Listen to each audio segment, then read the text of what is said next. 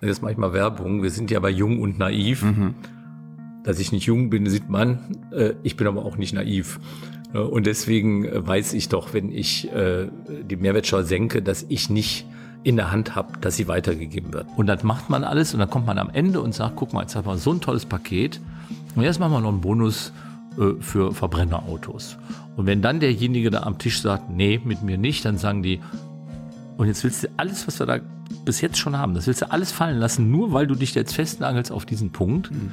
So, und weil ich jetzt nicht ganz neu in dem Geschäft bin, habe ich in diesem Gespräch gesagt, am Anfang, ich weiß, dass das am Ende kommt und deswegen würde ich nur jetzt schon mal sagen wollen, wenn das so aufgebaut wird, dann werde ich am Ende sagen, ja, ich würde daran zunächst mal alles scheitern lassen. Also Norbert Walter-Borjans ist gegen die Relaisstation Rammstein für die weltweiten Drohnenmorde der Amerikaner ich bin gegen Drohnenmorde. Und wenn Drohnenmorde äh, aus Deutschland gesteuert werden, dann geht das nicht. Ja, es hieß ja. Relaisstation, gesteuert in Nevada. Ja, die brauchen die für die Signale nach Afghanistan und Irak und so. So, ich weiß allerdings, dass äh, wenn Norbert Walter Borjans gegen äh, die Relaisstation für Drohnenmorde ist, selbst ein Vorsitzender einer Partei nicht einfach sagen kann, damit ist morgen Schluss. Ja, aber kannst du ja Merkel sagen. Natürlich. So, eine neue Folge Jung und Naiv. Wir sind im Willy Brandt-Haus hier bei schon, aber hier genau in dem Saal noch nicht. Wo sind wir? Wir sind im Helmut-Schmidt-Saal des Willy Brandt-Hauses. Das ist der Saal, in dem, äh, so, ja, wie viel passen hier so normalerweise hin, ohne Corona 20 oder so? Hm. Nicht mal 15. Also zum Beispiel, wenn das Präsidium der SPD tagt, das äh, wird äh, unter normalen Umständen, findet das hier statt. Können wir uns jetzt eine Zigarette anmachen? Äh, wegen Helmut Schmidt. Ja. Wahrscheinlich äh, gibt's ja irgendeine so Rauchmaschine, die das irgendwie einbläst. Das wäre das wär doch. Also ich rauche aber nicht und insofern hätte mich auch Helmut Schmidt gestört. hast, du, hast du ihn noch gekannt? Ja. Erlebt? Mhm. Also ich kann mich zum Beispiel, äh, also erstmal habe ich ihn erkannt, äh, gekannt, als ich ähm, Sprecher von Johannes Rau war, was ich eben, ich war insgesamt 14 Jahre bei Rau und sieben Jahre sein Sprecher. Und da gab es natürlich viele tolle Begegnungen. Also was, wenn ich alles getroffen habe, von Gorbatschow bis Honecker und von Yassir Arafat bis zum Papst. Ich war mit im Vatikan. Und da ist natürlich auch Helmut Schmidt bei gewesen bei diesen äh, Begegnungen. Und ähm, ich kann mich immer nur erinnern, dass er immer schon sehr schwer hörte. Man musste sehr laut reden, aber rauchte. Und dann kann ich mich wirklich erinnern an die Parteitagsrede, die letzte große in Leipzig 2012, als elf oder zwölf, mhm. wo er eine unglaublich gute Rede gehalten hat zum Thema Europa und äh, wie bescheuert das wäre, wenn wir in dieser Zeit nochmal auseinanderfielen. Vielleicht kommen wir nachher auf ihn nochmal zurück. Alles. Jetzt musst du dir erstmal vorstellen. So, ach so, ja, wer bin ich? Ja, die, die, Leute hören jetzt seine Stimme, aber wer bist du? Ja. ja. Ich glaube, die Stimme kennen Sie jetzt auch noch nicht unbedingt. Ja, ich bin Norbert Walter Borjans mhm. und ich bin seit Dezember 2019 einer der beiden Parteivorsitzenden äh, der SPD zusammen mit Saskia Esken. Liebe Hörer, hier sind Thilo und Tyler. Jung und Naiv gibt es ja nur durch eure Unterstützung. Hier gibt es keine Werbung, höchstens für uns selbst. Aber wie ihr uns unterstützen könnt oder sogar Produzenten werdet, erfahrt ihr in der Podcast-Beschreibung. Zum Beispiel per PayPal oder Überweisung. Und jetzt geht's weiter. Jemals bereut bisher? Klar, immer wieder. ja.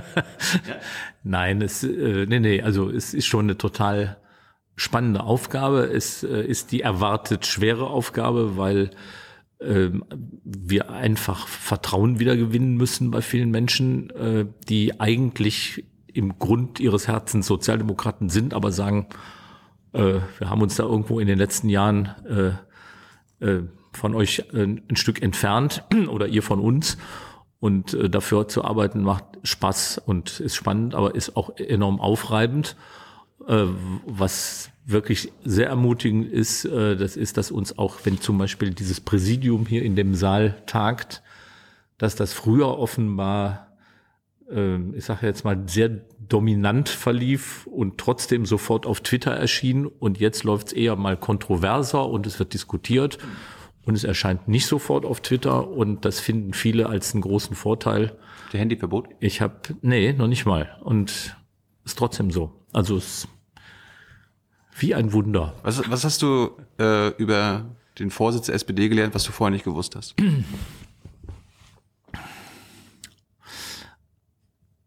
Also erstmal, dass Politik, die praktisch gelebte Politik natürlich ein irres Gemisch ist aus wirklich Aufgaben und Themen, die wir haben und ganz vielen auch persönlichen Interessen, die Rollen spielen. Also wo man einfach merkt, Natürlich äh, gucken äh, Leute immer darauf, welche Gruppe in der Partei wie angesprochen ist, ob sie sich damit verscherzen oder eine größere Nähe gewinnen und so. Und dann, dann kriegt man irgendwann dann, was man auf den ersten Blick ein bisschen unverständlich findet, warum verläuft eine Diskussion jetzt so oder so, da, da kriegt man eine gewisse Routine und die ist sicher nicht von vornherein so. Also man, man, man kommt in den Job rein mit manchmal etwas mit der Erwartung, dass es ja viel rationaler abgeht und nicht so, dass man merkt, Moment mal, was hat der jetzt gerade vor? Und das ist ganz spannend. Was war der erste Fehler, den du gemacht hast als Vorsitzender? Ich glaube, da würden Saskia und ich beide den gleichen nennen. Wir sind äh, ins Haus gekommen. Äh, es war, äh, wir waren überraschend gewählt worden. Mhm. Also es war erkennbar so, dass man mit einem anderen Ausgang gerechnet hatte. Äh, und es fing an erstmal, dass eine neue, völlig neue Struktur aufgebaut werden musste. Wir hatten äh, keinen Pressesprecher mehr, es gab keinen Bundesgeschäftsführer mehr, der Büroleiter das, das im Büro der Vorsitzenden war nicht mehr da. Sind die alle aus also, Protest zurückgetreten? Aber? Nee, nee, es gab ganz viele Wechsel, die waren äh, schon vorher geklärt, dass also mit dem Wechsel sich was ändern würde. Äh, aber sie kamen eben äh, abrupt, wie gesagt, sie kamen zu einem Zeitpunkt, wo das Haus eigentlich ähm, darauf eingestellt war, wie die Berliner Blase äh, der Medien insgesamt auch, dass das Ergebnis äh, doch wohl ein anderes wäre. Mhm. So, dann ist es gekommen, wie es kam oder wie es auch kommen musste, wie ich finde. Und, ähm, und das bedeutet eben da äh, vielen sozusagen, da kamen Dinge gleichzeitig. Also wir sind Anfang Dezember gewählt worden dann mussten man sich ein Stück einrichten, dann kam äh, Weihnachten und wir kommen aus dem Weihnachts, aus der Pause, die ganz kurz war, am 2. Januar oder so zurück äh, und hatten direkt eine, ein, ein, ein größeres Pressegespräch. Äh, und da haben wir definitiv viel zu viele Themen gleichzeitig angesprochen. Mhm. Das ist äh, ein Punkt, wo ich heute sagen würde, äh, mit einem, ich sage jetzt mal, mit einer anderen, mit einer anderen Aufwärmphase, die möglich gewesen wäre, wäre das strategisch besser gelaufen als in diesem ersten Punkt. Ich erinnere mich an das Gespräch mit Martin Schulz vor, vor einer Weile bei Junge Naiv und der war ja auch mal kurzzeitig Vorsitzender und Kanzlerkandidat und der meinte, sein größter Fehler, gerade im Willy Brandt-Haus war, dass er die Berater nicht ausgetauscht hat. Dass er auf die alten Berater gehört hat und die ihm auch den Wahlkampf so ein bisschen kaputt gemacht haben und auch seine, seinen Vorsitz. Äh, Gibt die Berater immer noch? Ich weiß jetzt nicht, wer zwischen Martin Schulz, äh, Andrea Nahles, den drei kommissarischen Vorsitzenden bis zu uns dann zwischendrin alles noch gewechselt hat. Also ich habe mir jetzt nicht angeguckt, wer im, in ja, den Jahren dazwischen ausgetauscht hat. Du wirst ja bestimmt denken können, das waren Siggis alte Berater noch. Und also es ist ein ziemlich heikles Thema. Ich weiß. Äh, ne? Also die Frage ist, äh, wenn du äh, in so eine Situation neu reinkommst, dann macht es Sinn, dass du ein paar Leute hast, die du gut kennst. Äh, das haben wir ja auch äh, gemacht, indem wir unser Büro selbst, also sehr wenige Leute, das muss man sagen, äh, eine Pressesprecherin, eine Büroleiterin und jeweils einen zusätzlichen Referenten für Saskia und mich eingestellt haben, beziehungsweise äh, äh, zum Teil auch dann aus dem Haus, die man kannte, rekrutiert haben. Hm. Ähm, so, und dann hast du eine Menge Leute, bei denen bist du eigentlich froh, dass es auch eine gewisse Kontinuität gibt. Jetzt stell dir mal vor, du kommst und sagst, ich tausche die alle aus, also so wie Martin das dann im Nachhinein sich jetzt vorstellt. Mhm. Ne, dann kommen da Leute hin, die aber den ganzen Ablauf nicht kennen. Das hat ja auch Nachteile. Und insofern, sagen wir mal, das, es stimmt ein bisschen was dran. Ich hätte äh, sozusagen schneller, lieber schneller schon eine vertraute Grundstruktur gehabt. Ich weiß aber auch zu schätzen, dass es eben Leute gibt, von denen ich weiß, dass sie einen, einen guten Job machen wollen, die ich noch nicht kannte, aber die sich auskennen. Also insofern. Hast du, hast du Berater hier? Was heißt Berater? Die, die äh, einflüstern, ja. was du vielleicht machen solltest, was äh, SPD-technisch von Vorteil nein, es, wäre. Es gibt, es gibt Punkte, über die ich, äh, also insbesondere natürlich mit Lars und mit Lars Klingbeil, dem, dem Generalsekretär und mit, mit Jessica Wischmeier, der, der Bundesgeschäftsführerin, spreche, äh, was so bestimmte Strukturen angeht, ähm, f- gibt es noch, ich sag mal, Luft nach oben. Ne? Also wir haben zum Beispiel, äh, das merke ich immer wieder im Haus, eine ganze Menge Leute, die ich erlebe, wenn ich vorbereitet werde auf einen Besuch eines wichtigen Gesprächspartners. Also sei es eben was französische Botschafterin oder aber äh, ein Vertreter eines Wirtschafts- oder Gewerkschaftsverbands oder äh, so, dann gibt es ja ein paar Dinge, oder, oder ich mache zum Beispiel äh, für uns beide, mache ich den Part Europa, also wenn die äh, Vorsitzenden der europäischen äh, Sozialdemokraten in, äh, in der Gruppe oder eben auch einzeln zusammentreffen, so dann merke ich, da sind richtig gute Vorbereitungen, da sind richtig gute Leute dabei. Ich merke aber gleichzeitig, dass wir nach einem halben Jahr immer noch nicht so eine, sagen wir mal, Normalität äh, im, äh, im Austausch haben. Also wo äh, ich bin ja jetzt nicht zum ersten Mal in so einer Führungsrolle. Ne? Ich war sieben Jahre Finanzminister und da kommst du in ein Haus, ähm, das, das läuft. Die hätten möglicherweise sogar am liebsten, sie hätten gar keinen Minister, weil das alles irgendwie äh, schon gesteuert ist und läuft. Du hast da sogar Menschen äh, ganz unterschiedlicher parteipolitischer Positionierung. Das sind Leute von der CDU, von der FDP, von der, also gerade im Finanzministerium ist es immer ein bisschen schwieriger, Sozialdemokraten zu finden. Ähm, und, ähm, und trotzdem hatte ich den Eindruck, das muss ich sagen, dass der Automatismus, mit dem so ein Haus auf einen, nach einem, nach einem Beschnuppern, so einer ersten Phase, wo man sich beschnuppert, nach, dann aber losrollt und äh, diesem, dieser Hausspitze äh, was zuarbeitet. Manchmal sogar aus bestimmten Interessen heraus, weil die möglichst wollen, dass man die Meinung des Hauses auch kennt und übernimmt. Ja. Das heißt, man muss eher äh, sich so ein Stück hinsetzen und sagen, Moment mal, äh, ich habe jetzt hier schon eine Position und dazu will ich jetzt was haben. Und das, diese Art, sich, sich einzurenken, die habe ich hier anders erlebt. Äh, also es war eben, wie gesagt, wegen der Wechsel, die es vorher gegeben hat, wegen der Strukturen, wegen der Umbrüche, war es so, dass wir schon so ein bisschen so ein Satellitengefühl hatten. Also wir hatten da unser Büro äh, und äh, das Haus war noch enorm unsicher, mit was gehst du denn jetzt eigentlich auf den zu? Gehst du überhaupt auf den zu? Und das ist in so einem ersten halben Jahr eine schwierige Angelegenheit, ne? weil du willst ja einerseits Selbstzeichen setzen, selbst Akzente setzen und auf der anderen Seite braucht man ein Haus, das, wie das immer so schön heißt, proaktiv von sich aus kommt ne? und sagt, ähm, also eigentlich ist jetzt das Thema Klimaschutz mal eines, äh, da fänden wir schon wichtig, dass so ein Vorsitzender jetzt mal was dazu sagt. Und es gibt auch, wir haben Umfragen dazu oder wir haben ähm, wir haben irgendwie wie, wie irgendwas Untersuchungen.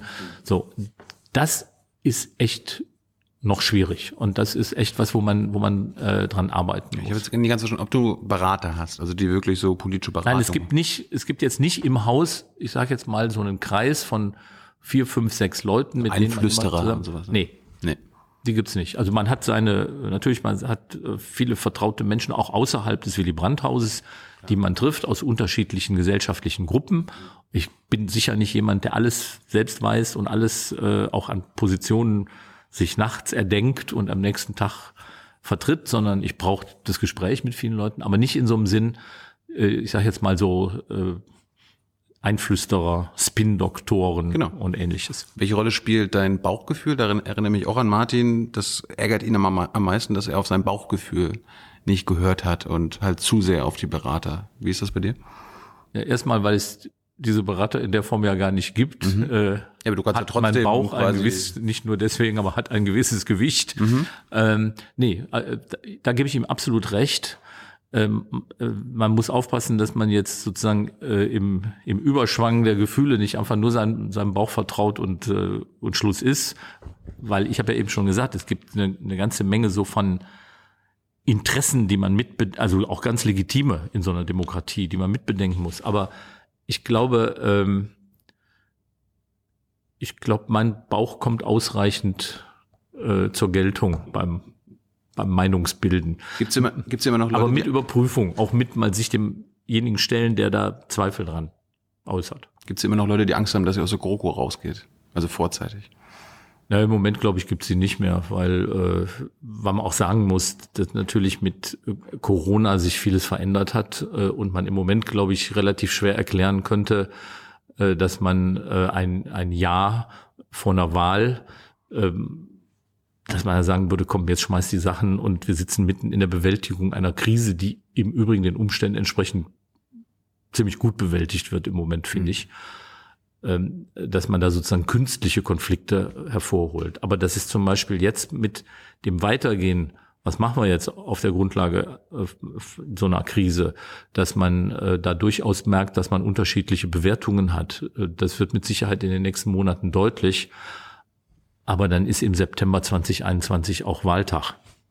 Meinst du, dass viele Mitglieder von euch, also Saskia und dir, enttäuscht sind, weil sie euch gewählt haben, weil ihr aus der GroKo raus wolltet? Nee, das Gefühl habe ich nicht. Und zwar äh, auch deshalb nicht, weil die, ich sag mal, die ganz harten GroKo-Gegner, die haben Karl Lauterbach gewählt. Karl Lauterbach hat sich hingestellt und hat gesagt, wählt mich, ich bin der Tod der großen Koalition. Ja, aber, aber, irgendwann war dann ja? nur noch Olaf Scholz und Clara und du und Saskia.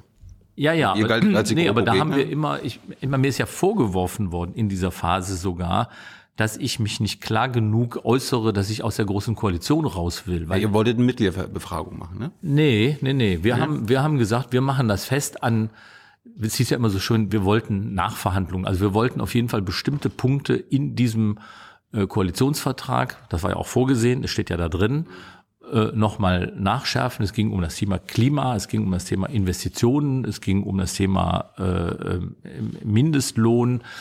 Ähm, jetzt habe ich sogar das vierte gerade vergessen. Wir hatten vier.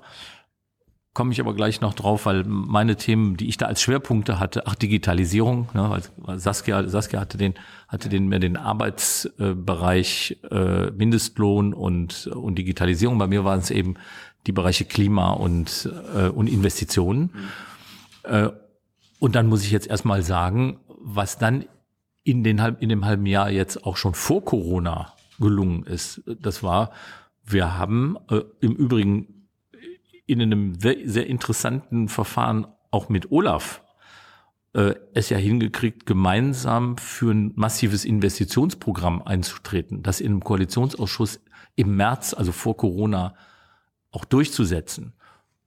Auch das mit Sicherheit noch ausbaufähig, aber das war schon eine ziemliche Weichenstellung. So, dann kommt äh, die Corona-Krise mit dem Konjunkturpaket, was wir jetzt haben, wo wir über die ganzen Fragen äh, von der Autoprämie, Kaufprämie bis hin zu äh, Kommunen äh, besser ausstatten, also Dinge, die die äh, für mich wichtig waren, entweder wirklich durch Überzeugung oder aber durch ver veränderte Umstände ein ganzes Stück auch durchgekriegt haben. Mhm. Dass ich jetzt erstmal sagen muss, da habe ich immer gesagt, das ist doch die Art von Nachverhandlungen, die ich wollte. Jetzt kann jeder sagen, nee, du hättest noch mehr haben müssen. Da habe ich dann, da war ich immer derjenige, der gesagt hat, also ich gehöre jetzt nicht zu denen, die auf Teufel komm raus brechen wollen. Ich gehöre nur zu denen, die auch jetzt merken bei diesen Punkten, wie viel wir zwar erreicht haben, weil auch so eine Kanzlerin in der Endrunde äh, vieles in der CDU möglich macht, was nicht CDU ist. Äh, und man merkt genau, wo äh, dahinter die Widerstände liegen, wenn man etwas ändern will. Und deswegen bin ich natürlich definitiv der Meinung, äh, dass man nicht eine große Koalition fortsetzen sollte. Hm. Äh, aber dass man das Ja mit den Themen, die jetzt anstehen, was zu tun ist, äh, jetzt nicht durch äh, Chaotisieren äh, in Unordnung bringen sollte, dafür stehe ich auch. Wenn, wenn die Kanzlerin die Position der SPD wissen will, ruft die dann bei Olaf an oder bei dir? Bei beiden. Es stimmt. Also bei wen rufst du zuerst an? Na gut, es gibt einmal, ist, wir haben eine Kanzlerin und einen Vizekanzler, die natürlich einfach durch diese Aufgabenteilung, was die Regierung angeht, ähm, in einem sehr engen äh, und ständigen Kontakt stehen. Also ruft sie ihn zuerst an? Ich weiß nicht genau, wen sie zuerst anruft. Ich hatte zum Hast Beispiel. du nicht nach? Hast du mit Olaf schon gesprochen? Ich hatte zum Beispiel, als es um das Thema Autoprämie ging, den Eindruck, da hatten wir zuerst gesprochen. Hm. Du hast gesagt, gibt's nicht. Ja, das war nämlich genau der Punkt, dass ich äh, also erstmal, wir reden regelmäßig, wir telefonieren regelmäßig. Das heißt? Ja, haben, ja mindestens wöchentlich. Ja, äh, also es gibt wirklich eine festgelegte Zeit, wo wir äh, wirklich regelmäßig miteinander telefonieren und uns Montag austauschen. Neun, oder? Ja, ich sage jetzt nicht genau wann und um wie viel Uhr und wie lange, aber es gibt, äh, und ich, was ich sehr angenehm finde, es ist nicht so ein Telefonat, ich habe drei Punkte, erstens, zweitens, drittens, Viertelstunde fertig, sondern man unterhält sich wirklich auch über die ich sage jetzt mal, atmosphärische Lage so insgesamt, gerade jetzt vor dem Hintergrund, wenn wir über Lockerungen bei Corona oder Ähnlichem reden.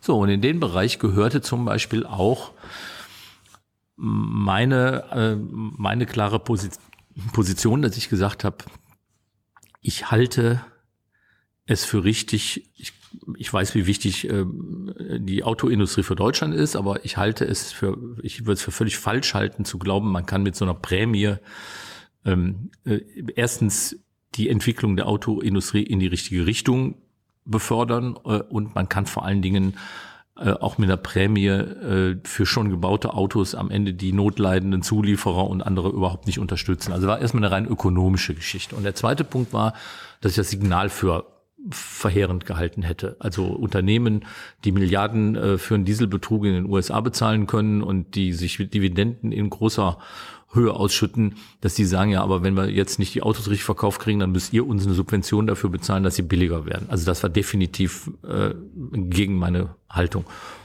Und ja, aber dann, hat, hat Merkel denn gesagt, ich habe eine Idee? Die Kanzlerin die, war ja anfangs eher äh, eine äh, Unterstützerin äh, des Gedankens, also man, man sollte das vielleicht jetzt im Moment äh, mangels Alternativen doch machen. Und ähm, da kann ich, glaube ich, so viel aus dem Nähkästchen plaudern, dass ich sagen kann, wie läuft denn so eine Verhandlung in einem Koalitionsausschuss? Man hat ganz viele Punkte, über die man sich einigt. Kinderbonus, bessere Abschreibung für Industrie, Förderung von Wasserstofftechnologien, mhm. äh, Umrüstung äh, auf äh, also Batterieladestationen und ähnliches. Und das macht man alles und dann kommt man am Ende und sagt, guck mal, jetzt haben wir so ein tolles Paket und jetzt machen wir noch einen Bonus für Verbrennerautos. Und wenn dann derjenige da am Tisch sagt, nee, mit mir nicht, dann sagen die, und jetzt willst du alles, was wir da bis jetzt schon haben, das willst du alles fallen lassen, nur weil du dich jetzt festnagelst auf diesen Punkt. Mhm. So, und weil ich jetzt nicht ganz neu in dem Geschäft bin, habe ich in diesem Gespräch gesagt, am Anfang, ich weiß, dass das am Ende kommt und deswegen würde ich nur jetzt schon mal sagen wollen, wenn das so aufgebaut wird, dann werde ich am Ende sagen, ja, ich würde daran zunächst mal alles scheitern lassen. Und deswegen sollten wir direkt am Anfang darüber reden, dass das keine Option ist. So, und äh, das habe ich mit der Kanzlerin besprochen, das habe ich mit natürlich mit Saskia, das habe ich mit, äh, mit Olaf äh, besprochen. Und Stefan weil Weil auch? Äh, ja, natürlich. Und ich finde der zum war Beispiel, begeistert, ne? Na, ich finde auch äh, zum Beispiel, das gehört für mich auch dazu, dass, äh, was ich eben auch erzählt habe mit den Interessen, ein Ministerpräsident in einem Land, in dem enorm viele Menschen äh, sozusagen ja auch glauben, ich meine, denen wird ja auch erzählt, wenn die nicht kommt, diese Prämie, dann sind die nämlich schuld, die sie dir nicht, die, die nicht geben, dass du dann im Zweifel deinen Arbeitsplatz verlierst. Mhm. Ja, ich meine, setz dich doch mal einen Moment lang auf den Stuhl des Ministerpräsidenten von Niedersachsen, ob du dann das machen würdest, was du jetzt gerade vielleicht denkst. Mhm. Ne? Und insofern äh, finde ich, dass äh, ich habe ja eben von Johannes Rau gesprochen, ich habe mitgekriegt, wie das bei Stahl und Kohle war. Und ich weiß, dass wir da unterschiedliche äh, Funktionen auch haben. Und deswegen habe ich natürlich, ich meine, aber das würde ich jetzt als meine Qualität in Anspruch nehmen, dass ich dann nicht sage, ja, dann rede ich mit dem nicht, der hat ja sowieso eine andere Meinung, sondern dann schreiben wir uns Mails, dann rufen wir uns an, dann rede ich mit der IG Metall, äh, mit Jörg Hofmann, dem Vorsitzenden der IG Metall, äh, und wir reden auch über unsere unterschiedlichen Sichtweisen, eben auch mit der Kanzlerin, auch mal mit Olaf oder mit Rolf Mütze, nicht dem Fraktionsvorsitzenden. Mhm. Und das bringt eigentlich eine Situation, in der man ja hin und wieder nachgeben muss und sagen muss, ich glaube, das kann ich dir nicht zumuten, diese Position äh, mit zu übernehmen, aber eben umgekehrt auch mal sagen muss, hier ist für mich absolut eine rote Linie, das müsst ihr wissen. Und Stefan Weil hat beispielsweise letzte Woche in einem Interview ähm, mal offensiv unterstrichen, was mich sehr gefreut hat, äh, dass er die neue Führung der SPD für äh, mitverantwortlich dafür hält, dass der Austausch kollegial läuft, dass er vertrauensvoll läuft, dass wir offen miteinander reden, obwohl er nochmal unterstrichen hat, dass wir in diesem Punkt unterschiedliche Positionen haben. Sowas finde ich an Demokratie auch innerhalb einer Partei richtig gut. Aber gibt es nicht in, in einer Art eine Verbrennerprämie durch die Hintertür, weil wenn ich mir jetzt einen Benz hole für 80.000 Euro durch die Mehrwertsteuersenkung, äh, ist er dann trotzdem 2.000, 3.000 Euro billiger. Ähm, also erstmal, ich habe immer gesagt, das ist natürlich immer ein bisschen schwer zu erklären. Dieses Konjunkturpaket hat eigentlich fünf Kapitel. Das erste Kapitel ist, dass wir definitiv was auch für die Unternehmen getan haben, indem wir gesagt haben, ihr könnt, wenn ihr jetzt äh, investiert, könnt ihr das schneller abschreiben. Das bringt Steuervorteile für Investitionen. Hm. Wir haben dafür gesorgt, äh, dass man die Verluste des, dieses Jahres ein Stück verrechnen kann mit den Gewinnen hm. aus dem Vorjahr, was eine Menge bedeutet an weniger Steuern. Wir haben dafür gesorgt, dass die Strompreise konstant bleiben und so weiter. Aber eben nicht bloß für Auto, sondern eben auch für Waschmaschinen und äh, Nahrungsmittel und alles, was produziert wird. So, da hat die Prämie gar nichts mit zu tun. Der zweite Punkt war, dass wir gesagt haben, äh, es geht nicht bloß darum, ob die Wirtschaft besser, besser produzieren kann, sondern es muss ja auch jemand kaufen. Also wie schaffen wir es, dass Leute Geld in der Tasche haben oder die Preise sinken? Hm. Und dann haben wir gesagt, dann wollen wir einen wir wollen einen äh, Kinderbonus, ne, dass äh, Familien pro Kind 300 Euro kriegen. Wir wollen die Mehrwertsteuer äh, ein Stück senken und darauf auch achten, dass es weitergegeben wird. Äh, und da kam zum Beispiel der Wunsch, ja, und dann helft uns doch, die Autos billiger zu machen. Und da habe ich ja schon gesagt, das habe ich auch ökonomisch nicht für nachvollziehbar gehalten. Also ein Gegenstand, der ein ganzes Jahresgehalt kostet, dass der, wenn er billiger gemacht wird, dann gekauft würde, obwohl man ihn nicht braucht. Hm. Also wenn man ihn braucht, kauft man ihn sowieso, also dann hat das konjunkturell keine Wirkung, aber dass er jetzt gekauft wird, vielleicht ein Jahr vorher, aber sonst nix. So, egal, da haben wir gesagt, nee.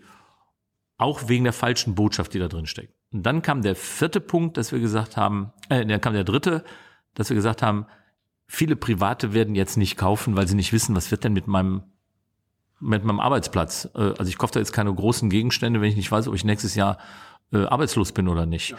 Ähm, und deswegen haben wir gesagt, ist zum Beispiel etwas ganz Wichtiges, dass der Staat investiert. Das war der Grund, warum wir gesagt haben, die Kommunen müssen mehr Geld haben, die müssen besser investieren können, weil die können wirklich entscheiden, jetzt was zu tun. Schulen, Straßen, Digitalisierung.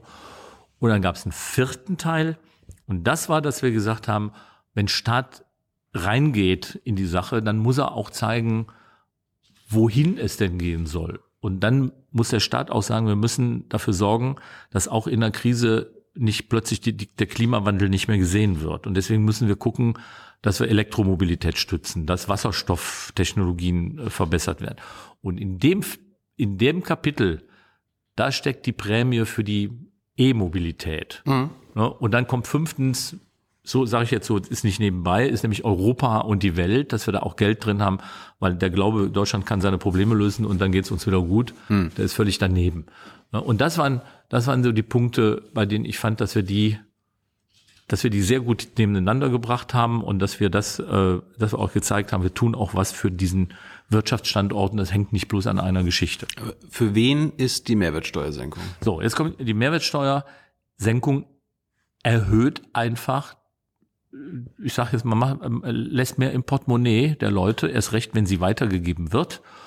Und ich habe übrigens in meinem ersten Radiointerview, als man mich gefragt hat, glauben Sie denn tatsächlich, dass der Handel die weitergibt? Da habe ich gesagt, wir warten mal ab, die nächsten Funk, die nächste Funkwerbung vor den Nachrichten in den nächsten Tagen, wie die aussieht.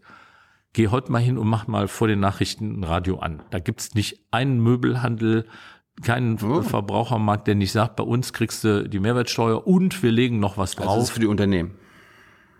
Die, die Leute sollen mehr Geld in der Tasche haben, damit sie das ausgeben. Für die Unternehmen. Ja, nee, erst erstmal geht's darum, ja natürlich, es ging darum, dass wir jetzt das Wirtschaftsrad wieder in Gang setzen, weil wenn nicht gekauft und nicht produziert wird, dann wird auch nicht verdient. Mhm. Und zwar nicht bloß nicht verdient als Unternehmer, sondern auch nicht als, als äh, Mitarbeiter. Dann haben wir auch keine Arbeitsplätze. Mhm. Und deswegen haben wir gesagt, wenn wir was wir, was wir machen müssen, ist, wenn die Leute mehr Geld in der Tasche haben und dann natürlich am besten diejenigen, die ihr Geld auch ausgeben, weil wenn ich einem, der 500.000 Euro im Jahr verdient, 1.000 äh, Euro zusätzlich gebe, passiert gar nichts. Dann wird er sich für 1.000 Euro Aktien kaufen äh, oder gar nichts, er wird sie irgendwo hinlegen legen als Kleingeld. Ne? Aber wenn ich jemandem äh, der, äh, sag mal, alleinerziehend ist, ein, äh, ein Kind hat 300 Euro gebe, dann glaube ich nicht, dass da Aktien von gekauft werden. Glaube ich auch nicht. So. Und deswegen glaube ich eben, und die Funkwerbung hat ja gezeigt, ne, die sponsern sogar über das, was der Staat hinaus tut. Die sagen, wir tun noch mal die drei Prozent dazu oder VW sagt sogar auf einmal, wir erlassen die gesamte Mehrwertsteuer, also aus dem Gewinn des Unternehmens, ja mehr kann man Geht, geht ja doch billiger, auch ohne Hilfe. ja, eben. Und ich habe ja auch nichts dagegen, dass die ihre Produkte, ich habe ich kann bin noch nicht losgezogen, habe gesagt, wir müssen jetzt von heute auf morgen alle bisher produzierten Autos verbieten.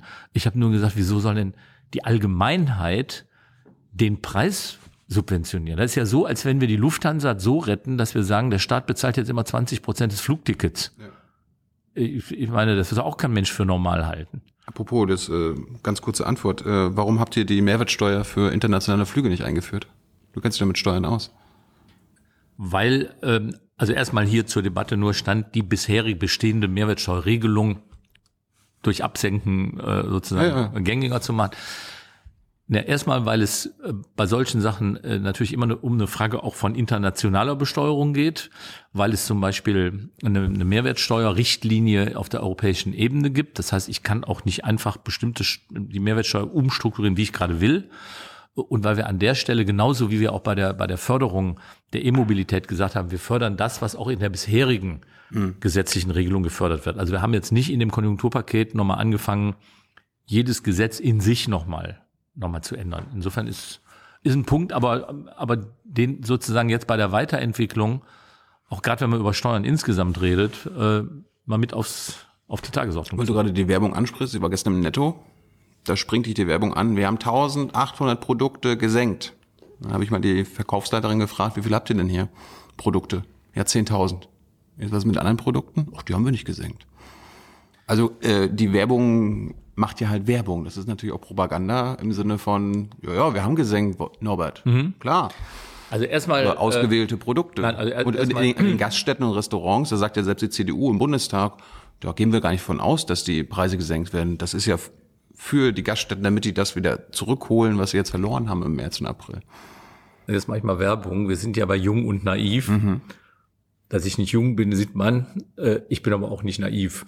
Äh, Und deswegen äh, weiß ich doch, wenn ich äh, die Mehrwertsteuer senke, dass ich nicht in der Hand habe, dass sie weitergegeben wird. Du hast appelliert. Ja. Aber So. Du, äh, du, du bist jetzt schon lange genug im Geschäft. Hast du jemals Erfolg mit Appellen an Konzerne und Unternehmen gehabt? Ja, in einigen, also ich wusste, dass nicht, es sind 20 Milliarden Euro, die der Staat weniger einnimmt, wenn er auf drei Prozent Mehrwertsteuer verzichtet. Das, was wir gerade machen.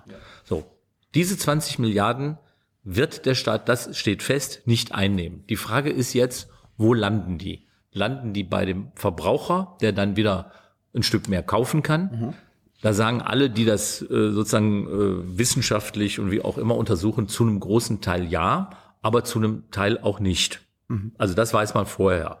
Ja, wir haben da mal, wo ich absolut gegen war, die Mehrwertsteuer äh, für Hotels zu senken, die berühmte Möwenpick-Steuer, die mich anschließend zum Erfinder der Bettensteuer gemacht hat, äh, meiner ersten großen Geschichte, mit der ich äh, sozusagen äh, öffentliche äh, Beobachtung und Aufmerksamkeit gefunden habe. Ähm, nein, da war ich absolut dagegen, weil Hotelpreise schwanken dermaßen, ob gerade eine Messe, eine Veranstaltung oder sonst was ist, dass kein Mensch merkt, ob eine Mehrwertsteuersenkung weitergegeben wird und sie ist auch nicht weitergegeben worden. Sie ist von denen, die das beabsichtigt haben, auch nicht, war auch nicht beabsichtigt, dass sie äh, an, an die Gäste geht. Das hast du in Bereichen des Handels jetzt anders. Der ist interessiert, dass seine eigenen Umsätze wieder in Gang kommen. Also deswegen glaube ich, du hast einen großen Teil, da wird sie weitergegeben. Äh, und es kommt ja auch noch darauf an, wenn die 10.000 Produkte haben, welche 1.800 sind das die, die am meisten drehen oder sind das die Ladenhüter? Ne? Also wir wissen schon, dass in vielen Bereichen es auch für alle, für das gesamte Sortiment gilt. Äh, Und deswegen glaube ich schon, äh, und, und da, wo es jetzt nicht weitergegeben wird, ja, auch da hat, haben die 20 Milliarden oder der Teil der 20 Milliarden ja eine Wirkung. Äh, Und wir sind ja im Moment an einem Punkt, wo wir Unternehmen auch, äh, auch stabil halten wollen. Also ich bin beispielsweise, ich habe kein eigenes Auto, sondern ich habe, äh, ich fahre. Du bist gefahren. Ne? Nee, du nee, nee, ich habe ja auch hier äh, gesagt, ich habe, äh, ich möchte gerne, ich fahre mit mit der Bahn.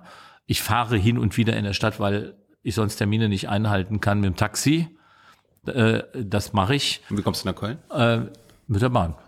Also da fahre du? ich. Nee, mit der Bahn. Bist du jemals im Inland geflogen? Ja, bin ich auch. Also es kommt, äh, ich, also vor allen Dingen zum Beispiel, als ich, als ich äh, in NRW Finanzminister war, wenn du morgens um neun in Berlin einen Termin hast und nicht am Vorabend schon anreisen kannst, weil du da auch Termine hast. Da muss ich sagen, da gibt es einfach bestimmte Bereiche, da kannst du gar nicht anders. Äh, jetzt äh, in dem Moment, wo das nicht mehr gesetzt war, sondern wo ich meine Termine setzen kann, hm. kann ich das anders machen. Ähm, also ich werde zum Beispiel heute äh, nach Düsseldorf fahren, da fahre ich mit dem Zug und dann komme ich in, äh, ich weiß jetzt am Wochenende oder kurz vor dem Wochenende wieder zurück das kann ich planen und da fahre ich Zug. Fährt man als so zur zweite Klasse oder erste Klasse? Ich habe in der Tat ein, äh, ein Bahnticket für die erste Klasse. Hm. Und, äh, und da muss ich jetzt sagen, das, äh, dazu stehe ich auch, weil es äh, jetzt, wenn du da drin arbeiten willst oder Sachen auspacken willst, äh, hm. es Vorteile hat. Aber äh, ich bin zum Beispiel also jetzt äh, beim Fliegen, ne, also irgendeine Stunde rumzufliegen und zu sagen, da fliegt jemand Business, das halte ich ehrlich gesagt für das ist, ist, ja ein, ist ja ein großes Thema bei der Jugend, ne? Fridays for Future, ähm, ein Inlandsflugverbot. Bist du persönlich, ich weiß, SPD ist nicht dafür, bist du persönlich für ein Inlandsflugverbot, dass man nicht mehr von Berlin nach Düsseldorf, von Berlin nach München fliegen kann? Ja, ich habe ja gerade eben schon beschrieben, dass ich Phasen äh, in meinem Berufsleben hatte, wo sich das enorm erschwert hätte, wenn ich bestimmte Sachen nicht hätte fliegen können. Also insofern glaube ich, wenn man äh, erstmal natürlich auch da guckt, wo ist das eigentlich nötig, hätte ein Termin, der um neun Uhr war, nicht auch um 14 Uhr sein können. Das kann, muss man sich Hätte angucken. Skype machen können. Ja. Das wird sich im Übrigen jetzt ein Stück ändern, weil natürlich eine Reihe von Erfahrungen machst du eben nur, wenn du mal gezwungen worden bist, sie zu machen und anschließend feststellst, ist ja gar nicht so schlecht. Ne? Und äh, ich schätze zwar immer noch die persönliche Begegnung, wie auch jetzt bei uns, ne? mhm. wo ich jetzt nicht so gern zum ersten Mal per Skype miteinander reden würde. Aber ich, äh, ich glaube, ähm, dass sich gerade was so Wiederholungen oder so Routinegeschichten angeht, das jetzt ein ganzes Stück ändern wird. Aber deswegen würde ich im Moment auch da sagen, kann man Regeln aufstellen, mit denen man das minimiert, weil das Verbieten äh, in einem Land äh, wie Deutschland bei denen, auch gerade weil wir so dezentral sind, würde schon ein Problem machen, aber ich werde es wo eben möglich nicht nutzen. Das ist das eine. Und das zweite ist, da kamen wir eben nochmal, das will ich nochmal aufgreifen mit der Mehrwertsteuer. Wenn ich Auto fahre, weil auch das tue ich zwischendrin, dann nutze ich Carsharing. Und, äh, und ich nutze nicht, jetzt nicht aus irgendeinem hat jetzt keinen politischen Hintergrund. Äh, ich bin nicht einer dieser Nutzer von den äh, Autos, die irgendwo am Straßenrand stehen und einem großen Automobilunternehmen gehören, sondern das ist so ein stationsgebundenes. Mhm. Also in manchen Städten ist es Stadtauto, in anderen ist Cambio oder so, die, die sowas machen. Und diese Unternehmen äh, sind, äh, ich finde sie total wichtig. Sie geben mir eine totale Flexibilität. Ich kann mal einen Lieferwagen äh, ausleihen, wenn ich äh, zu einem bekannten Möbelhaus fahre und mir irgendwas kaufe mhm. ähm, oder, oder ich nehme ansonsten ein kleines und E-Auto. Problem ist, dieses Unternehmen ist durch die Krise ziemlich in die Knie gegangen. Und die haben eine richtige Solidaritätsaktion ausgerufen. Man konnte also auch mal ein Auto buchen, ohne es zu nehmen, damit die sozusagen Unterstützung hatten. Das habe ich gemacht.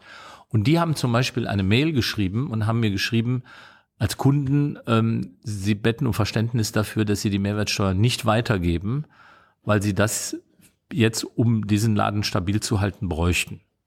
Das du hast gesagt, ich habe doch appelliert an alle Unternehmer, dass sie das weiterzugeben haben. Ich habe jetzt keine mal, Ausnahme. Ich habe nichts gesagt, aber ich finde jetzt zum Beispiel, ich fand das total toll. Das ich fand toll. Ich fand gut, wie die, also erstmal, weil ich eine gewisse Einschätzung habe, wie dieses Unternehmen funktioniert. Das hat also nicht irgendwie so ein so ein Ableger eines Großkonzerns ist, bei dem man sagen muss, das kann der schon irgendwo mhm. hinkriegen. Das hätten die nicht.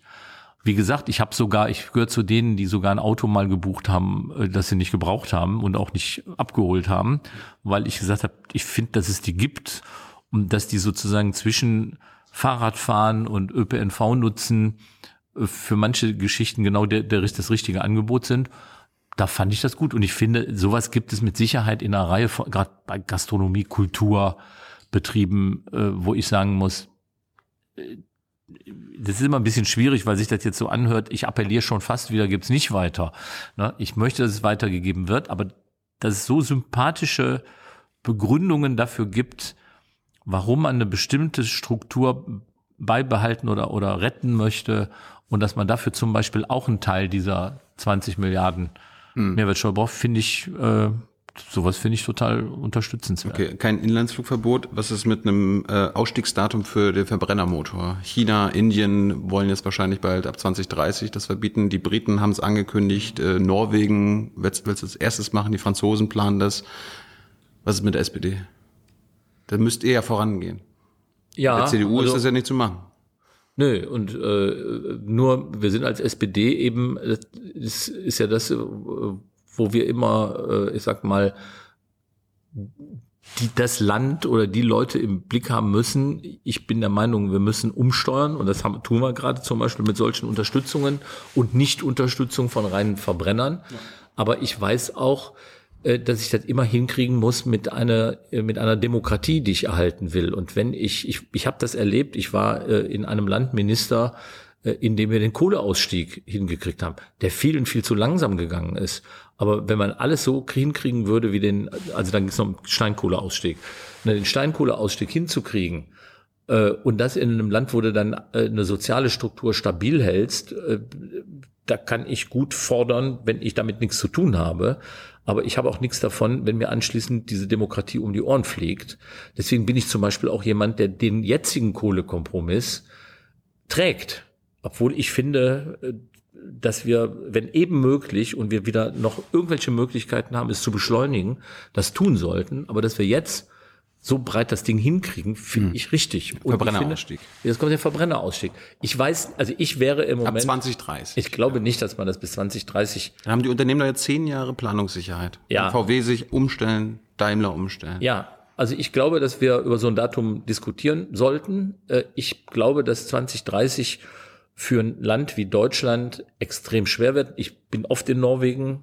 Die Norweger. Es geht ja um Neuzulassung. Ne? Es geht noch nicht mal um die Ja, ja. 50 Millionen, die jetzt auf der Straße also- sind, sondern die neu zugelassen Also ich bin, ich bin, äh, ich, ich bin nicht jemand, der sich in so einem Gespräch, wenn er sich nicht äh, sozusagen damit beschäftigt hat, ob wie, wie sicher sowas geht oder wie wahrscheinlich das ist, dass man da nicht irgendwo äh, die, die Beschäftigung der Menschen um die Ohren fliegen hat, bin ich da, bin dafür darüber zu reden, sich das anzugucken. Ich glaube, dass wir, dass wir Termine setzen müssen, um das klar zu sagen, weil sonst äh, passiert das nicht. Ich weiß, dass unsere Automobilindustrie äh, immer Die wollen den Gaul tot reiten. ja, so, wir haben, wir hätten, wenn es nur nach der Industrie gegangen wäre, bis heute keinen Katalysator. Ja. Ja, so, ja, das, das Ja. muss man einfach wissen. Deswegen Kein Gurt. Es, ja, genau. Sicherheitsgurt, Be- Beraubung der Freiheit, äh, durch die Scheibe zu fliegen und so. Äh, ja, das sind alles. Nee, deswegen, äh, ich gehöre ja zu denen, auch deswegen Sozialdemokraten sind, weil sie sagen, äh, einfach nur laufen lassen wird nicht funktionieren. Das wollen CDU und CSU in vielen Runden auch in Koalitionsgesprächen. Herr Altmaier ist da echt ein, eine Symbolfigur dafür. Alles immer Belastung der Wirtschaft. Nur ich kann jetzt nicht sagen, ist das 30, ist das 35. Äh, Ich bin der Meinung, äh, wir sollten uns jetzt nicht kirre machen lassen, dass ja Elektromobilität auch wieder was ganz Furchtbares ist, sondern dass man dann erstmal sagt, wir müssen umsteuern und wenn in der Zwischenzeit die merken, wir wollen, wir, wir kriegen auch noch eine Idee, wie man, wie man doch auch einen PKW mit Wasserstoff betreiben kann, das ist ja in Ordnung. Im Moment sagen alle, die was davon verstehen, dass es eher nicht sinnvoll ist, aber, Ich meine, die werden doch, also das, aber das kann der Politiker nicht, aber das, nicht das habe ich so ein bisschen gelernt. Ingenieure werden ja erst so richtig erfinderisch, wenn sie quasi in der Not sind. ja. Und das heißt, wenn die jetzt zehn Jahre äh, wissen, okay, in zehn Jahren droht uns die Not, dann, Ja, dann man wird- will's jetzt aber. machen. Ja, man wird solche Ausstiegsszenarien und Ausstiegstermine setzen müssen. Und äh, ich setze mich an jeden Tisch, um über solche Dinge zu reden. Ich setze mich nur nicht hin und sage, ich weiß als Politiker, Ja. 30 hört sich super an. Ne, und dann kommt jemand anders und sagt, du bist verrückt, 25 ist viel wichtiger, guck doch mal an. Es, Gerade ist wieder berichtet worden, dass die Schweiz eine extreme, äh, eine extreme Schmelze von Eis hatte und das ist alles. Die Alpen, ne? Ja. Naja, aber hauptsächlich in der, äh, in der Schweiz. Ja. Und ich meine, äh, erstens bin ich Vater und äh, hoffe irgendwann auch mal Großvater zu sein. Und mir geht es natürlich darum, äh, auch künftigen äh, Generationen diesen Planeten zu erhalten. Mir geht es allerdings auch darum, etwas zu erhalten, was ich in 67 Jahren meines Lebens auch genießen konnte, nämlich Frieden zu haben und, und auch äh, in einem Land zu leben, in dem es, ich sage jetzt mal, bei allem Verbesserungsbedarf sozial nicht uns um die Ohren geflogen ist. Wie bist du, wie bist du aufgewachsen? Bist du, wo bist du geboren? Was haben deine Eltern gemacht? Also wenn ich jetzt sage, wie der Ort heißt, in dem ich geboren bin, dann hält mich jeder für einen Multimillionär, weil das ist Meerbusch bei Düsseldorf. Das ist so die äh, Stadt mit dem höchsten Millionärsanteil. Bist du mit einem goldenen Löffel geboren? Ja, leider gehörte ich nicht zu dem, na, leider will ich nicht sagen, ich bin eigentlich froh darüber. Ich gehörte nicht zum Teil, der diesen Ruf äh, dieser Stadt äh, verursacht hat. Äh, Deine Eltern haben für die Reichen gearbeitet. Ja, so kann man es sagen. Also, Also was haben sie gemacht? mein Vater war Schreiner und hat als Schreiner äh, allerdings in einer Maschinenfabrik äh, gearbeitet und meine Mutter war Schneiderin. Also ich bin Sohn von Handwerkern. Beide waren Volksschüler. Also ich war in der Straße das erste Kind, äh, das äh, zum Gymnasium ging. Äh, es war Warum? Warum, warum Ja, bist weil du zum Gymnasium üblich- gegangen? Ja, erstmal, weil es so war, dass äh, die Kinder mit 14 äh, aus der damals schon mit 14 aus der Volksschule kamen und dann eben möglichst äh, sofort sich auch beteiligen sollten, schon ein paar Mark äh, für die Familie mitzuverdienen. Aber Kinderarbeit war noch legal damals. Ja, das war ja eben nicht, galt ja nicht als Kinderarbeit, mit 14 warst du eben, kamst du aus der Schule und wurdest Lehrling. So, und Das wäre dann, heute nicht mehr legal. Ne? ja, ja, und dann, und dann haben die eben, äh, was weiß ich, ganz wenig verdient, aber immerhin äh, haben sie die Eltern schon sozusagen von, von sich selber entlastet. Ne? So, und in meiner, in, in meinem, in meiner Familie war es einfach so, dass meine Eltern äh, nur ein Kind hatten und insofern äh, aus dem Grund heraus äh, sozusagen äh, äh, ich meine, ich hätte super gerne Geschwister gehabt, aber äh, war ja auch alles noch eine schwierige Zeit, wie das heute immer so schön heißt. Und jedenfalls hatten meine Eltern nur ein Kind, was ihnen eine gewisse Möglichkeit gegeben hatte, ein bisschen äh, mehr äh, oder auf mehr verzichten zu können als, als andere. Und äh, da haben die Lehrer dann irgendwie gesagt, der sollte vielleicht zum Gymnasium gehen, was einfach in dieser Straße bis dahin nicht vorgekommen ist.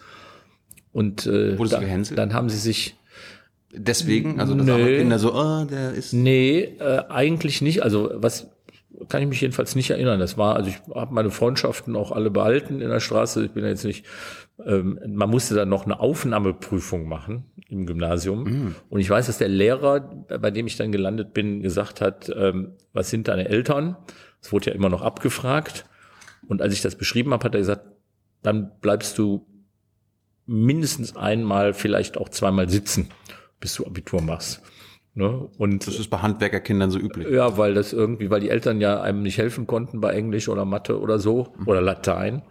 Ne? Und ähm, und dann weiß ich eben, dass äh, da- dass ich totalen Stress hatte, weil umgekehrt ja eben meine Eltern das gerade sich so leisten konnten und es immer hieß, wenn du mal Pappen bleibst, ist natürlich Schluss. Ne? Dann kommst du raus, dann machst du eine Lehre und dann ist fertig. Ne? Und der Lehrer war immer der Meinung, wer aus solchen Verhältnissen kommt, der bleibt Pappen. Also war für mich irgendwie immer klar, kriege ich jetzt diesen Punkt äh, überschritten, dass ich, dass ich nicht wieder zurück muss auf los.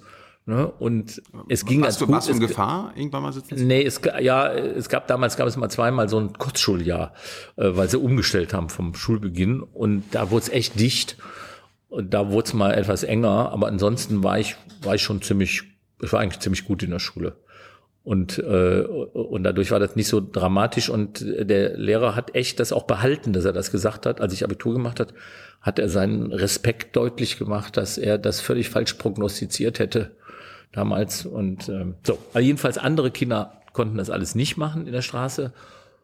Aber, und da kommt jetzt meine erste richtige Begegnung mit Sozialdemokratie, das war die Zeit, als in Nordrhein-Westfalen äh, Heinz Kühn von der SPD Ministerpräsident wurde äh, und mit dem zweiten Bildungsweg dann vielen der anderen Kinder in der Straße etwas möglich gemacht hat, was zum Zeitpunkt der Entscheidung, als ich zur Schule ging, quasi ein Ausschlusskriterium war. Also wer nicht zum Gymnasium ging, machte kein Abitur mehr. Da war Ende. Da warst du eben auf der anderen Seite. Und das hat die SPD quasi in der Zeit, in der ich im, äh, zum Gymnasium ging, ähm, geändert. Ja. Und dann haben einige der anderen dann eben nach ihrer äh, Volksschule und dann eben auch Hauptschule äh, eben ihr Abitur nachgeholt, haben auch studiert äh, und irgendwann sah die Welt dann in dieser Straße ganz anders aus, was am Anfang zu Zeiten von CDU und äh, FDP in Nordrhein-Westfalen nicht gegangen wäre. Was wollte Norbert nach dem Abi werden? Ich hatte immer zwei Also Traum, Richtungen. So ein? Traum? Hattest du so einen Traum? Was Ja, ich war, äh, das Verrückte ist, ich war gut in, äh, ich war, ich war echt gut in Mathe. Also ich war echt der Klassenbeste in Mathe. Warum? Und äh, pff, warum? Äh, ist bis heute so, dass ich das auch, dass ich mich mit ähm, mit allem, was was Zahlen und Mathematik angeht, äh, auch wirklich gern beschäftige. Habe ich auch als Schwerpunkt in im Wirtschaftsstudium gemacht. Mathematische Wirtschaftstheorie fanden alle ganz furchtbar, aber äh, hilft mir bis heute Dinge zu strukturieren. Und jetzt kommt's. Der andere Teil war Kunst, also eher so Design. Äh, also bis heute mache ich zum Beispiel als Hobby äh, Marmorbildhauerei, dass ich mal. Äh, Hast du den Helmut draußen gemacht? nee, den habe ich nicht. Der ist auch nicht aus Marmor. Achso, okay. Hätte ja sein können. Äh, also gut, gibt ja Leute, die sagen, das liegt eigentlich nah beieinander. Andere sagen, wie, wie kann das sein, Mathe und, und Kunst? Aber insofern war für mich immer die Frage, äh, gehe ich irgendwo in so eine Richtung Design oder mache ich irgendwie was mit so Mathe, Informatik? So, und dann habe ich mich, äh, dann habe ich mich echt damals für Informatik entschieden. Zu einem Zeitpunkt, Gab's da schon Computer? Ja, aber, aber frag nicht, da, da war ein Computer, der ungefähr äh, das beinhaltet, was wir hier in der Hand haben, der dann so ein äh, eigener Raum war mit riesen Maschinen, ne, äh, hermetisch abgeriegelt mit Glas. Dahinter liefen Leute rum mit so Häubchen auf, dass da kein Staub, keine Schuppe irgendwo runterfiel. Und wir standen draußen mit unseren, mit diesen Karten, nur mit diesem Kartenleser, der den so wegholte und dann hast du das Ding da hinten rechnen lassen. Ähm, also war schon, äh, also da hat sich schon extrem was getan.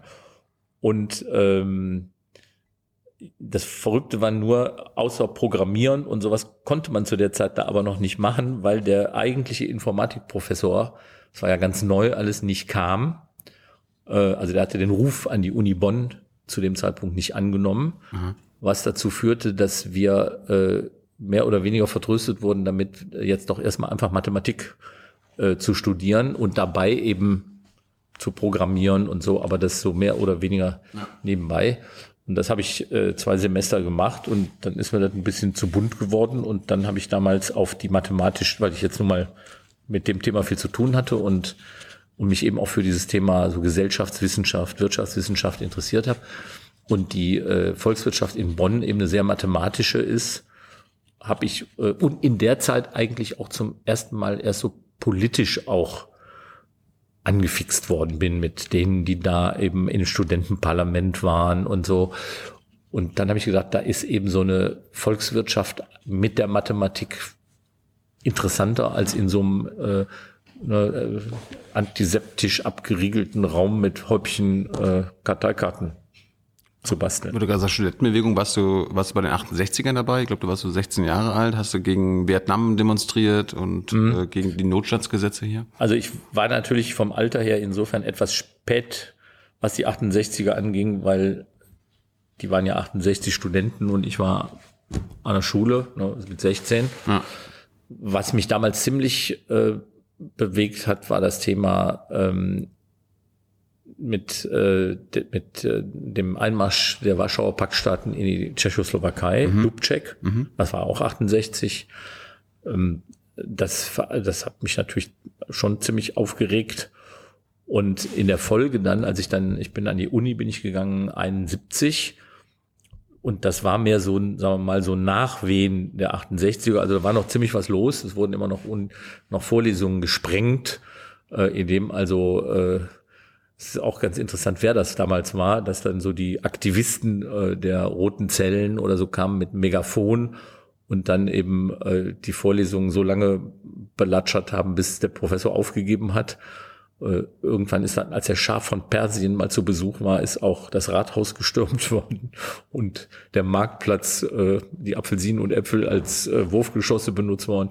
Also war schon ziemlich was los. Da ist eine Woche lang die Uni geschlossen worden. Das war alles so noch so Anfang, Anfang der 70er. Hm. Und ähm, da haben wir, äh, und da muss ich sagen, da habe ich, da bin ich so mit dem damaligen äh, damals war noch sozusagen für die, für die SPD die Studentenorganisation der, äh, der Sozialdemokratische oder später Sozialistische Hochschulbund. Und äh, ja, dann gab es den äh, Spartakus äh, von der DKP, dann gab es den liberalen Hochschulverband von der FDP, der aber, aber sowas von linksliberal war. Mhm. Habe ich letztens mit Christian Lindner noch mal drüber diskutiert. Das kennt er ja gar nicht. Das ist ja alles weit vor seiner Zeit gewesen. Da hatten die hat, den hat die FDP dann aber irgendwann auch abgestoßen. also der hat mir übrigens, den fand ich übrigens, äh, den fand ich richtig gut. Ne? Und das war die Zeit, äh, äh, als, äh, als da auch Leute führende Rollen gespielt haben, die dann, als, als die FDP zur CDU gewandert ist, dann in die SPD eingetreten sind. Eine ganze Reihe. Und ähm, nee, das war echt eine spannende Zeit. Und da war dann eben ja auch so die Hochphase mit dem Thema Vietnam. Da kam der Putsch in Chile wo dann irgendwann der CSU-Politiker Bruno Heck erzählte, dass die Gefangenen, politischen Gefangenen im Stadion von Santiago doch bei Sonnenschein eigentlich einen, einen schönen, schönen Aufenthaltsraum hätten. Und da sind wir echt, ein, also da ging es dann äh, los, wo ich das wirklich, wo ich, wo ich, wo ich ganz offen sagen muss, da hätte nicht viel gefehlt äh, und ich hätte mich dem irgendwo dem äh, der, der, äh, der DKP oder dem äh, äh dem MSB Spartacus angeschlossen, weil ich gesagt habe, das waren die einzigen, die richtig knallhart gesagt haben, dass das definitiv äh, bekämpft gehört. Also so ein Fall wie Pinochet und seine Unterstützung äh, durch damals durch CIA und und ähm, äh, damals war noch der große Telekommunikationskonzern, der hieß noch ITT, mhm. der da äh, die Finger im Spiel hatte und diesen Putsch gemacht hat. Also da da muss ich sagen, das das ist mir hinterher nochmal begegnet, weil ich nämlich als ich Regierungssprecher wurde von Johannes Rau, einen Stellvertreter von den Grünen bekam, als wir die als wir die Koalition, die rot-grüne Koalition gebildet haben. Und der Stellvertreter von den, äh, stellvertretende Regierungssprecher, der von den Grünen kam, der war bis ein paar Jahre vorher äh, in der DKP gewesen und war äh, äh Bundesvorsitzender der, des SDAJ, das war der Sozialist, die sozialistische deutsche Arbeiterjugend, das waren die Jusos der mhm. DKP sozusagen. Und, oder die junge Union der DKP. Und äh, und der äh, war irgendwann in Ungnade gefallen in dieser Gorbatschow-Zeit, äh, weil er eben für, äh, für die Reformen war und dann die DKP da ja nicht gerade für zu begeistern war. Dann ist er da rausgeflogen und bei den Grünen gelandet und wurde irgendwann stellvertretender Regierungssprecher in Nordrhein-Westfalen. Mein Stellvertreter. Und als ich mich mit dem so unterhalten habe über diese Zeit mit 73 Putsch in Chile und so, da habe ich gemerkt, wie nah äh, oder wie, wie, wie es hätte sein können, dass man in dieser Phase des, des, äh, der, der, der Entrüstung durchaus auch einen Schritt hätte machen können, wie der denn gemacht hat. Und der dann eben auf eine ganz andere Art am Ende wieder da landete, wo ich auch war und seine ja. Entwicklung gemacht hat. Und deswegen weiß ich, dass es eine Menge Menschen gibt, die, äh, die man äh, irgendwo zwischendrin als, als Linke verpönt hat, äh, die vielleicht, äh, ich sage jetzt mal ein paar Jahre älter, eine ganze Reihe von Dingen anders sahen. Also äh, Werner, der Stellvertreter, war hinterher äh, also in so vielen Dingen sowas von konservativ, ne, dass ich sagen muss, na gut, da hat er irgendwo seine Schlüsse gezogen. Aber dass es diese Phasen im Leben gegeben hat und dass wenn man gerade in Bonn studierte, was da noch Hauptstadt war und die Uni viel, äh, ich sag mal, umtriebiger war als mhm. später zum Beispiel, als ich in Köln Assistent war. Da war gar nichts mehr an den Unis. Da muss ich schon sagen, das hat einen natürlich geprägt. Oder hätten Lebensverläufe ganz anders ablaufen können. Ja, schauen wir mal, wie, äh, wie klar und deutlich du jetzt heute bist. Also wenn du sagst, US Putsch in Chile, Vietnam. Wie ist denn das hier mit den Drohnenmorden, die die Amis über Rammstein steuern können? Ist, Ja, die, Rammstein ist eine Relaisstation für die weltweiten Drohnenmorde der Amerikaner. Ja, ich bin, äh, ich habe mich ja nun auch sehr klar äh, zu der Stationierung in Büchel geäußert. Ich finde, dass, äh, dass die Bundesrepublik äh, das nicht, nicht dulden darf. Ich finde, dass wir da äh, als äh, SPD auch Position beziehen müssen. Äh, ich finde, das äh, Drohnenthema ist auch wieder so eins, wo man äh, differenziert diskutieren muss. Also was machen, Amer machen die Amerikaner in den Bildern, die wir da, die da auch geleakt worden sind, durch die das überhaupt erst aufgefallen ist? Äh, Wie gehen sie wirklich damit, äh, damit um, die einzusetzen? Äh, Das äh, gehört aber auf der internationalen Szene, wenn man mal mit einem Außenminister spricht, dann weiß man, wie kompliziert das ist. Kenn ich, Dazu, dass man sowas eben ähm, äh, angemessen bespricht. Das Problem ist nur, wenn man einen Präsidenten in den USA hat, wie der jetzt da ist, äh, aber schon auch vorher das nicht einfach war, dann ist das ein Ding, äh, wo ich, äh, wo ich äh, Sorgen habe, dass man, dass man das, was man an, an Verteidigungsgemeinschaft eigentlich haben wollte, äh, dass man das sichern kann, wenn, wenn Einzelne sich so verhalten wie die Amerikaner da vor Ort äh, und, äh, und, und Leute wirklich quasi als Videospiel äh, aus dem Weg räumen. Also Norbert Walter-Borjans ist gegen die Relaisstation Rammstein für die weltweiten Drohnenmorde der Amerikaner. Ich bin gegen Drohnenmorde. Und wenn Drohnenmorde äh, aus Deutschland gesteuert werden, dann geht das nicht. Ja, es- hier ist Ja. die Relaisstation, gesteuert in Nevada. Ja, ja. Die brauchen die für die Signale nach Afghanistan und Irak und so. So, ich weiß allerdings, dass äh, wenn Norbert Walter Borjans gegen äh, die Relaisstation für Drohnenmorde ist, selbst ein Vorsitzender einer Partei nicht einfach sagen kann, damit ist morgen Schluss. Nö, aber sondern- kannst du ja Merkel sagen. Natürlich. Heißt du eigentlich schon immer Walter Borjans? Bitte? Heißt du eigentlich schon immer Walter Borjans? Bist du so geboren? Nein. Ich hieß Walter. Also Norbert Walter. Und dann hast du irgendwann einen Doppelnamen angenommen? Ja. Aber du bist ja geschieden worden. Ich bin noch nicht mal geschieden. Du bist gar nicht geschieden. Nee. Aber du lebst ja mit deiner Ex-Frau seit Ewigkeiten nicht mehr zusammen. Ja. Warum hast du den Namen trotzdem behalten? Ja, weil ich nicht geschieden bin. Weil du den Namen so toll findest. Nein, weil wir, äh, wir haben äh, eine absolut gut funktionierende Familie und der Rest ist Privatleben ne? und es ist, äh, es gab gar keinen Anlass für irgendwas, was wir äh, hätten in irgendeiner Form streitig entscheiden müssen. Das war eine total coole Geschichte bis heute, äh, was äh, auch mal sich, aus, sich auch gegenseitig austauschend angeht über Dinge zum Beispiel, die ich jetzt mache. Also das hat, also von daher wäre ich überhaupt nicht auf die Idee gekommen zu sagen, ich muss jetzt irgendwelche Schnitte vollziehen. Brauche ich nicht. Apropos Familie, ist, äh, ich habe nämlich mal überlegt, die SPD hat sich ja nach, nach einer Zeit, zum Beispiel, es gibt ja so die Besserstellung für, steuerliche Besserstellung für Ehe. Ja. Und dann war, okay, LGBT, also Ehe für alle, äh, schwule Ehe, Ehepaare müssen die gleiche Gleichstellung bei der, auch bei, bei der, die steuerrechtliche Gleichstellung haben. Warum setzt ihr euch aber nicht für die steuerliche Gleichstellung für Familien ein? Es gibt zwei Millionen davon in Deutschland, die nicht verheiratet sind. Also erstmal, um auch da jeglichen Zweifel ähm, auszuräumen, wir haben äh, in unserem äh, in unserer mit unserer Trennung eigentlich alles so gelassen, wie es war, auch gerade was unsere gemeinsame Verantwortung für vier mittlerweile sehr erwachsene Kinder angeht. Aber ich mache natürlich kein Ehegattensplitting geltend. Um das einfach schon mal, könnte ja mal jetzt jemand drauf kommen und sagen, ach, deswegen hat er das gemacht. Nein, ich Wollte jetzt nicht lassen uns- suggerieren, ja, wir lassen uns einzeln veranlangen und das kostet eine Menge mehr, als wenn man das, was legal wäre, aber es wäre dann genau so, ein, eine Konstruktion, ne, äh, was, äh, äh, was das bringen würde, wenn man da jetzt vom Ehegattensplitting Gebrauch machen würde. Tue ich nicht. So, Punkt eins. Punkt zwei ist, ähm, wir sind für das, für die Abschaffung des Ehegattensplittings.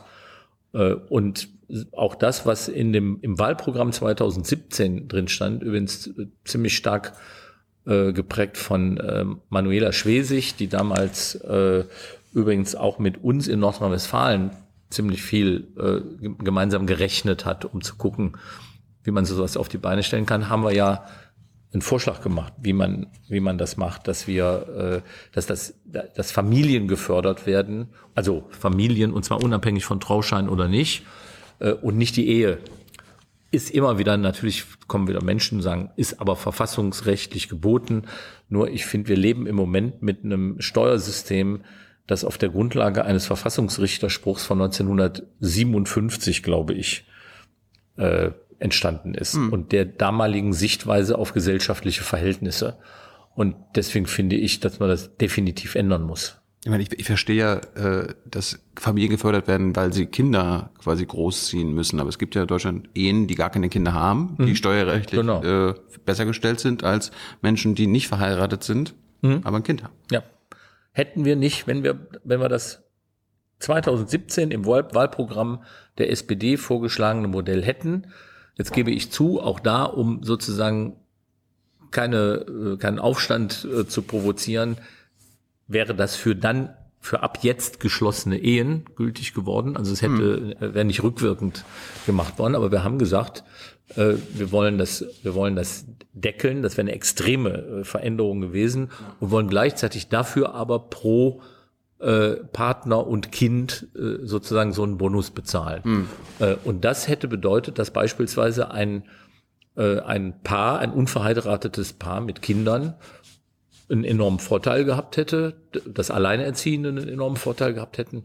Ich habe mich damals sehr intensiv äh, damit beschäftigt. Ich weiß, dass wir, die Zahl wird sich so dramatisch gar nicht geändert haben. Wir haben ungefähr äh, 16 Millionen Kinder, die sozusagen äh, berechnet werden in diesem, in diesem Paket. Äh, davon sind vier Millionen äh, die nicht in einer äh, in, in einer Ehe leben, also vier Millionen, die ein Viertel praktisch, die keine, die nichts davon haben. Äh, Und von den zwölf Millionen, die übrig bleiben, sind auch nochmal sieben Millionen in Familien. Da sind zwar die Eltern verheiratet, aber weil sie auch vom Einkommen her nicht, äh, das nicht, nicht ein Alleinverdienerhaushalt sind, sondern beide arbeiten müssen, bringt das Ehegattensplitting ja gar nichts. Genau. So, es bringt dann was für die restlichen fünf Millionen, wo einer alleine viel verdient, der andere schön nach alten Strukturen wie 1957 zu Hause bleibt. Man kann sich ungefähr ausrechnen, wer von beiden das ist. So und äh, und die sind in Ver- Einkommenverhältnissen, wo die auch noch zusätzlich den Kinderfreibetrag schön ausschöpfen können, wo noch mal was draufgelegt wird und wo es wirklich total ungerecht und schief vonstatten geht. Und das muss ein Sozialdemokrat weghaben wollen. Und da muss ich ganz klar sagen, das, da, das, da, da stehe ich so hundertprozentig wie nur irgendwas für. Wir haben noch 20 Minuten Zeit. Ich will noch mal äh, wissen, wie du denn nach deiner VWL-Zeit, du bist ja auch, hast, hast einen Doktor gemacht und alles, wie bist du denn äh, in der NRW-Politik gelandet? Also das ging ja schon Mitte 84 dann los, ne? Ja, die Wege sind Dann manchmal. bist du irgendwann Regierungssprecher geworden und dann Minister. Also muss ich Angst haben, dass Seibert irgendwann nochmal Finanzminister wird, oder was? Sowas kann passieren, ja. Also, nee, das glaube ich deswegen nicht, weil ich bin, ich bin eher untypisch Sprecher geworden. Also, ich war, ich habe Volkswirtschaft studiert in Bonn, habe mein Diplom gemacht. Hattest du da, da hattest du schon neoliberale Professoren, die dir da alles beigebracht haben, oder hattest du noch so Keynesianer und so? Nee, wir hatten, äh, also es, es war angenehm gemischt. Also wir hatten nicht so äh, eine reine äh, reaktionäre Truppe, die da, die, also die gab es auch. Es ist auch einer später, ein sehr bekannter sogar, äh, der im Nachhinein dann noch äh, in Ungnade gefallen ist, zu Recht, weil er äh, noch im, im, in der Nazi-Zeit irgendeine Rolle gespielt hatte, ähm, als Soldat oder so. Also jedenfalls, es gab da alle, ne? aber der zum Beispiel, mit dem ich diese mathematische Wirtschaftstheorie gemacht habe, das war schon eine sehr keynesianisch, war ein sehr keynesianischer Ansatz. Äh, und, ähm, und erst gerade in der Mathematik, da ist das ja ohnehin so eine Frage, du musst zwar Bedingungen vorneweg nennen, an der macht sich dann, machen sich die Politik, macht sich die Politik fest und der Rest ist ja dann Modelle und so weiter. Und die sind jetzt nicht für den Alltagsgebrauch bestimmt, aber sie helfen echt bis heute, ich sage jetzt mal, Dinge zu strukturieren, wo du einfach auch im, in der Wirtschaft einfach einen größeren Durchblick hast. Ah, du, du hast gelernt, dass Ökonomie keine Natur, Naturwissenschaft Genau, ist. das habe ich immer auch gesagt. Also, da habe ich schon oft Reden zugehalten, dass ich gesagt habe, also wie wir das immer in, gerade in Deutschland handhaben, äh, da hat jemand gesagt, ne, dass da passiert, du machst einen Mindestlohn und dann fallen Hunderttausende von Arbeitsplätzen weg. Das ist totaler Quatsch. Es ist eine Gesellschaftswissenschaft, die sich eben, äh, und das finde ich das Spannende daran, die so ist, dass sie in vielen Bereichen sich der Mathematik als Hilfsmittel bedienen kann. Und Ja. das ist echt gut. Ja. Sollten manche, die dummes Zeug erzählen, ruhig mal machen. Nur wo ich dann merke, die haben die Strukturen dahinter nie gekannt. Die wissen nur, die kennen nur diese, diese Leitsätze und dann ist fertig. Ne? äh, Und das finde das, das ist das, wo- wo ich richtig froh drüber bin, dass ich gemacht habe. So, habe ich Diplom gemacht. Dann bin ich damit in der Industrie gelandet. Ich war dann äh, zwei Jahre ungefähr äh, im Marketing äh, bei Henkel in Düsseldorf und ähm, habe äh, das hatte natürlich, das hatte übrigens den schönen Punkt, es hatte was mit in Anführungsstrichen Kunst zu tun, also Werbung, Kreat Kreativität und es hatte mit Marktforschung auch eine Menge mit, mit Modellen zu tun. Oder? Also insofern muss ich sagen, war das vom Job her äh, und der ganzen Umgebung, also ich finde bis heute, dass das, äh, das Unternehmen äh, das sehr gut macht. Äh, und das war eine, war eine spannende Zeit. Ähm, aber es war dann eben auch die Zeit, wo ich gemerkt habe, das ist so auf der politischen Grundlage, die ich hatte und dem, was ich da gerade so jetzt in dieser Studienzeit erlebt habe, nicht der Punkt, ähm, wie ich weitermachen will. Äh, und dann habe ich mehr oder weniger die Chance der Promotion, wenn man so will, als ein Stück Anker genommen, um zu sagen, ich mache noch mal einen Wechsel aus dem jetzt vorgezeichneten Weg in der Industrie, äh, auch schon damals unter den damaligen Verhältnissen relativ gut bezahlt, in den eher schlechter bezahlten Job eines Assistenten an der Uni, aber mit Promotion. Das war so für mich und auch für die Leute, von denen ich wegging, eigentlich eine gute Erklärung, warum ich was anders machen wollte. Aber ich wollte eigentlich, wollte ich, ich wollte, ich wollte was anders machen. Wie das oft im Leben so ist, äh, ging das auch einher mit irgendeinem Beziehungsgnatsch, den ich gerade hatte. Und da war das eben irgendwie so ein Ding, dass ich gesagt habe, nee, ich mache jetzt mal was anderes. Du bist in die Staatskanzlei gegangen. Nee, da bin ich, da bin ich an die Uni gegangen, äh, nach Köln und habe als Assistent eben wieder Volkswirtschaft äh, geforscht, gelehrt und im Übrigen viel in dem Bereich äh, Ökonomie und Ökologie. Hat dazu geführt, dass ich in dieser Zeit äh, zum Mitbegründer des Verkehrsclubs Deutschland geworden bin, also dem äh, ökologischen Verkehrsclub.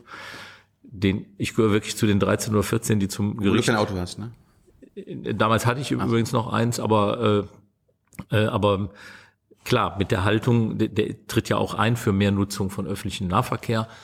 Ich gehöre also zu denen, die mit die Unterschrift geleistet haben, dass der Verein jetzt gegründet wird. Dann sind wir damals schon bis auf 50.000 mit, äh, Mitglieder äh, angewachsen, wurden auch immer also eher sogar höher als wir größer als wir waren in dieser Auseinandersetzung mit dem ADAC auch so äh, als Gegengewicht dargestellt und haben auch eine Menge gemacht. Übrigens der der die Bahncard war eine der Forderungen damals. Ne? Also dass es eine Karte gibt, mit der man dann verbilligt Bahn fahren kann. Das war so eine unserer zentralen Forderungen äh, an die Bundesregierung und die Bahn.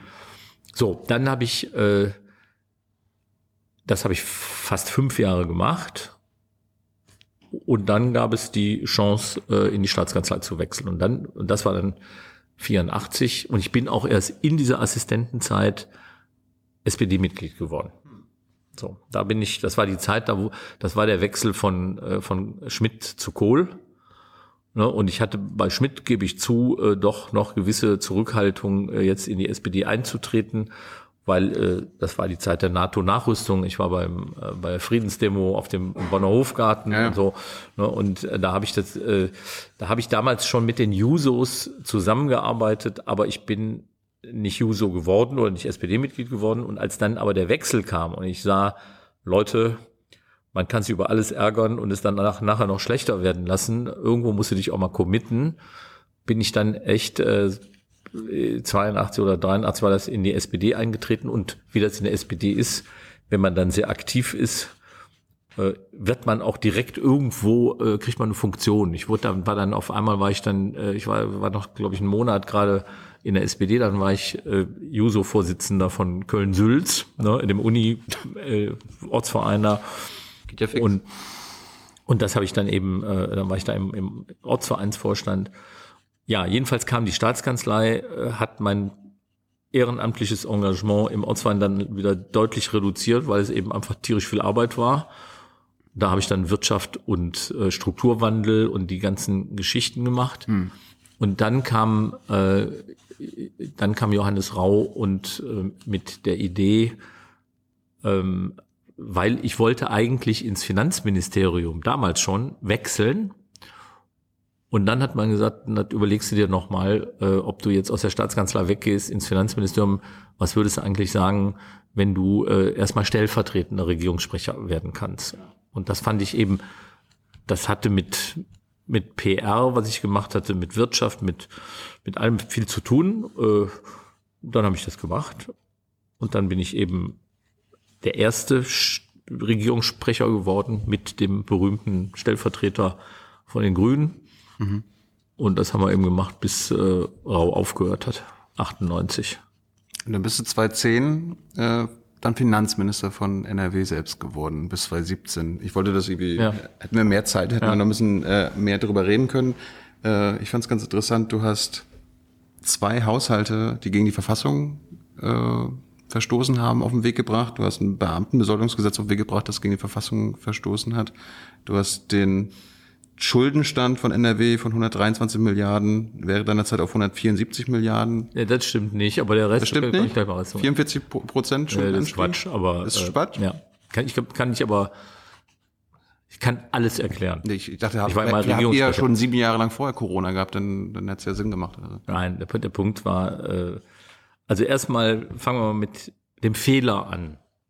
Also der mit der Besoldung, den, äh, der eben natürlich aus einer finanziellen Notsituation entstanden ist. Ich, ich, ich, ich weiß, du, du wolltest die, die kleinen Beamten besser stellen und, Ja. die, und den Großen So. nicht mehr geben und das, verste- äh, das, verstößt also gegen den die Absicht war, die Absicht war Ja, ja. okay. Es ist vom Verfassungsgericht nicht zugelassen worden. ich, ich wollte gar nicht groß drüber reden, aber ich wollte, du bist ja berühmt geworden für die Steuer-CDs. Ja, nee, aber trotzdem, mir ist das auch wichtig, weil ich an so einer Stelle, weil das so immer mitschwingt, das mal erklären kann. Also das Ergebnis ist erstmal gewesen, als ich den Job des Finanzministers von Nordrhein-Westfalen angefangen habe, hat mir mein CDU-Vorgänger eine Haushaltsplanung hinterlassen mit sage und schreibe fünf Milliarden zusätzlichen Krediten, Schulden, Neuverschuldung. Und als ich aufgehört habe, hatten wir ein Plus von 200 Millionen. Und der Weg von dem, von den 5 Milliarden zu dem Plus von den 200 Millionen war ziemlich kontinuierlich über die gesamten sieben Jahre. So, wie kommt jetzt dieses Ding zustande, dass da auf einmal die Schulden so hoch geworden sind? Das ist eine ganz einfache Erklärung. Ich hatte nämlich noch einen Riesenjob. Ich musste die WestLB abwickeln. Und die WestLB war, ist als Bank, hat die mit dem Land nix, Landeshaushalt nichts zu tun. Aber wenn du die abwickelst und die ganzen Portfolien in eine Bad Bank packst, gelten die als Landesschulden. Das heißt also, auf einmal wurde das, was die Bayern mit ihrer Bayern LB und die anderen mit ihrer Nord LB alle nicht im Haushalt haben, durch Auflösung obendrauf gestülpt. Im Übrigen bis heute alles wieder abgebaut, weil es ist viel besser gelaufen, als man damals befürchtet hat. Also insofern hätte man sagen müssen, wer hat so dramatisch Schulden abgebaut, was natürlich auch schräg ist. So, aber Tatsache ist, da ist sozusagen für einen, für einen bestimmten Zeitraum etwas sozusagen von draußen draufgestülpt worden, ist wieder weggeschmolzen und dann gehen Leute hin, um das schlecht zu machen und sagen, guck mal, zwischendrin hatte der mal 174 Milliarden, ist vollkommener Blödsinn. Aber äh, deswegen ist es aber mal gut, sowas beschreiben zu können. Haben wir mal Ne? geklärt. So, und, die, und diese, diese, ähm, diese zwei verfassungswidrigen Haushalte, muss ich sagen, ich würde alles, ehrlich gesagt, immer in, natürlich, wenn ich jetzt weiß, dass es so nicht geht, ist es klar, aber ich würde es immer wieder machen müssen, weil wenn man mit diesen berühmten, mit diesen hohen Verschuldungen, die ich übernommen habe, anfängt und weiß, die Grenze ist eigentlich vier, die, vier Milliarden. Der hat aber fünf im Haushalt stehen und du kriegst die nicht in zwei Jahren eben, in einem Jahr mal eben runtergeschoben. Dann müsstest du Lehrer entlassen, äh, was weiß ich, Polizisten nicht mehr bezahlen oder sonst was. Das heißt, du hattest gar keine Chance, als zweimal mehr oder weniger noch über der Linie, die du, weil, weil, wie gesagt, der Haushalt, den ich über, übernommen habe, der wäre auch verfassungswidrig gewesen. Die SPD hat nur nicht geklagt. Die hat eben nicht, das, die hat das, äh, die hat den wirken lassen, weil der immer gesagt hat, der Vorgänger, das ist ja alles Finanzkrise, deswegen brauche ich das jetzt. Also das ist jetzt wie Corona. Dann haben die nicht geklagt und dann habe ich den übernommen, habe den rigoros, ich würde heute sogar sagen, in vielen Bereichen eher sogar getrieben von von eben auch der medialen und auch der oppositionellen Haltung vielleicht sogar ein Stück zu rigoros sogar runtergefahren, äh, damit wir eben äh, diesen Spielraum wieder kriegten. Aber dass das in den ersten zwei Jahren sonst nicht ging, ist so klar wie nur irgendwas. Und deswegen, wenn ich heute wieder in die Situation käme, müsste ich das wieder machen. Wir haben nicht mehr viel Zeit. So, und dann kann, ja, jetzt Ja, kommt der schönste Teil. Jetzt, jetzt, jetzt, jetzt will ich das mit der Steuer-CD machen. Kannst du mal die Szene erklären, wo du zum allerersten Mal von dieser Steuer-CD gehört hast? Hast du dir die irgendwie am Computer selbst angeguckt? Hast du, hast du so eine Excel-Liste durchgeguckt? Wie war das?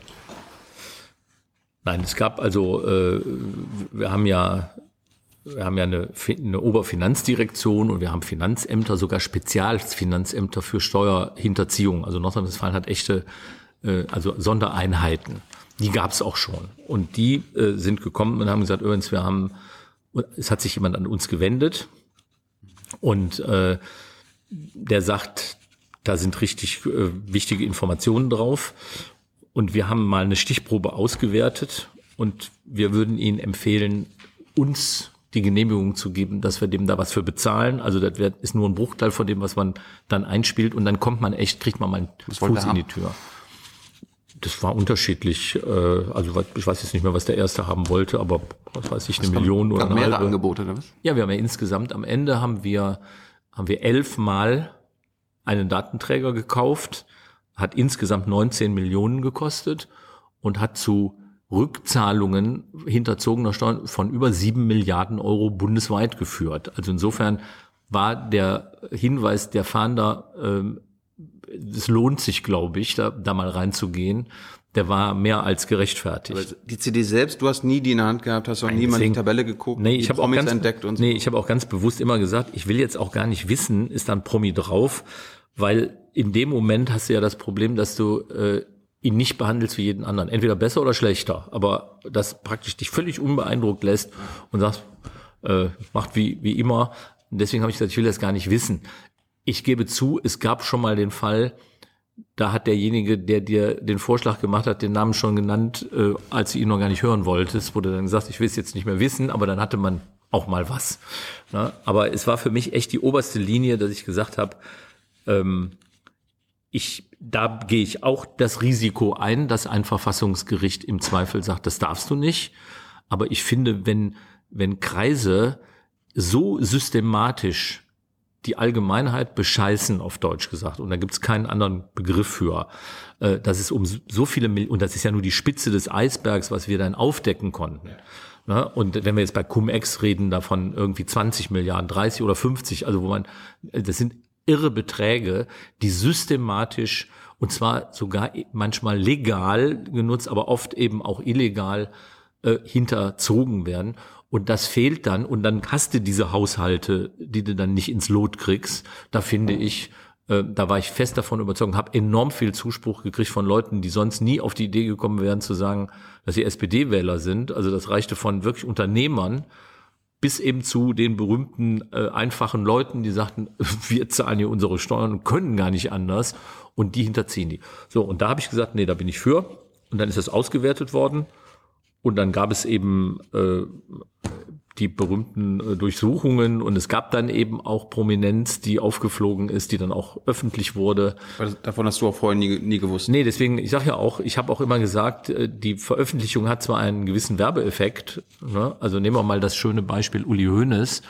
Also wenn Uli Hoeneß Geld dafür bekommt, dass er für Würstchen Werbung macht, dann weiß man, dass der Name Uli Hoeneß eine Wirkung hat.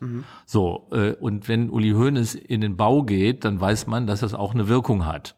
Äh, also insofern sage ich jetzt mal, äh, die werbliche Wirkung äh, eines einzelnen Schicksals ist definitiv äh, nicht zu verneinen. Nur ich hätte immer gesagt, damit zu spielen, das rauszugeben, ist ebenfalls eine strafbare Handlung und das wusste auch jeder Fahnder und deswegen gab es da keine irgendwie geartete Form von augenzwinkerndem Zulassen, dann erfährt die Welt mal, äh, dass der hinterzogen hat. Also erst recht nicht bei denen, die auch reinen Tisch gemacht haben, dafür viel Geld bezahlt haben und es erledigt war.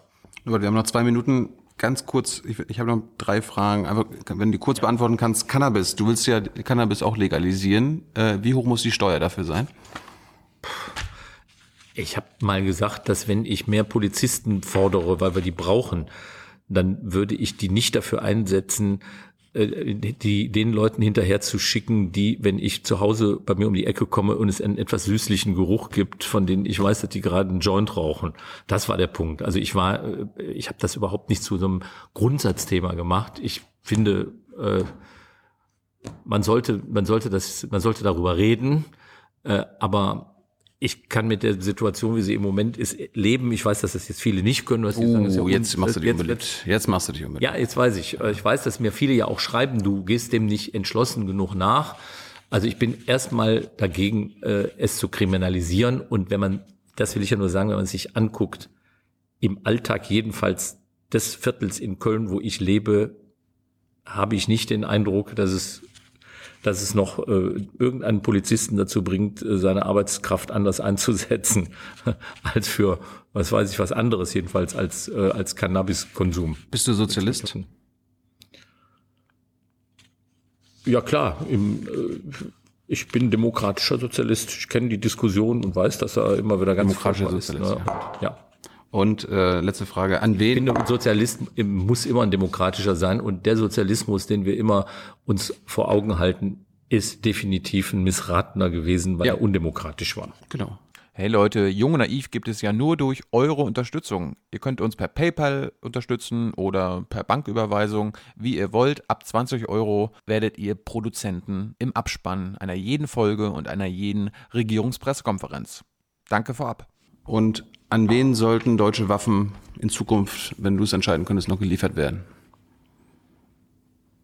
Auf jeden Fall erstmal negativ ausgeschlossen alles, was Diktaturen ist, alles, was Krisengebiete sind und alle, bei denen äh, ich keine Gewähr dafür habe, dass sie nur Mittelsmänner sind, um sie anschließend genau in diese Gebiete zu liefern. Da kannst du nur Europa machen. Und das ist eigentlich äh, eine Waffenproduktion, äh, die für Einsätze da ist, die uns nicht selbst oder jetzt äh, eine europäische Gemeinschaft schützen, ein Punkt, bei dem man es ändern muss.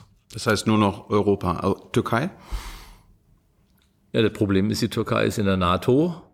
Ne, und, äh, und da kommt es eben jetzt drauf an, äh, ob wie ich definieren kann, dass ich sage, nee, das ist aber auch ein Krisengebiet und das, was Erdogan macht, ist auch nicht weit von, ich sage jetzt mal, einem autokratischen System entfernt, wo ich äh, sagen würde, da hätte ich jetzt meine Probleme. Ich weiß aber, dass ich vermutlich keine Regel kriegen werde, bei der ich das definitiv ausschließen kann. Persönlich aber würdest du sagen? Ja, klar.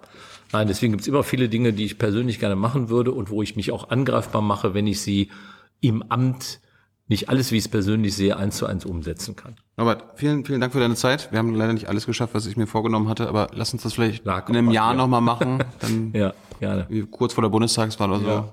Okay. Und äh, ansonsten vielen, vielen Dank für deine Zeit. Ich bedanke mich beim Publikum. Wir sind nämlich nicht kommerziell und werden von unserem Publikum getragen, die mhm. uns mit kleinen Spenden finanzieren. Danke dafür.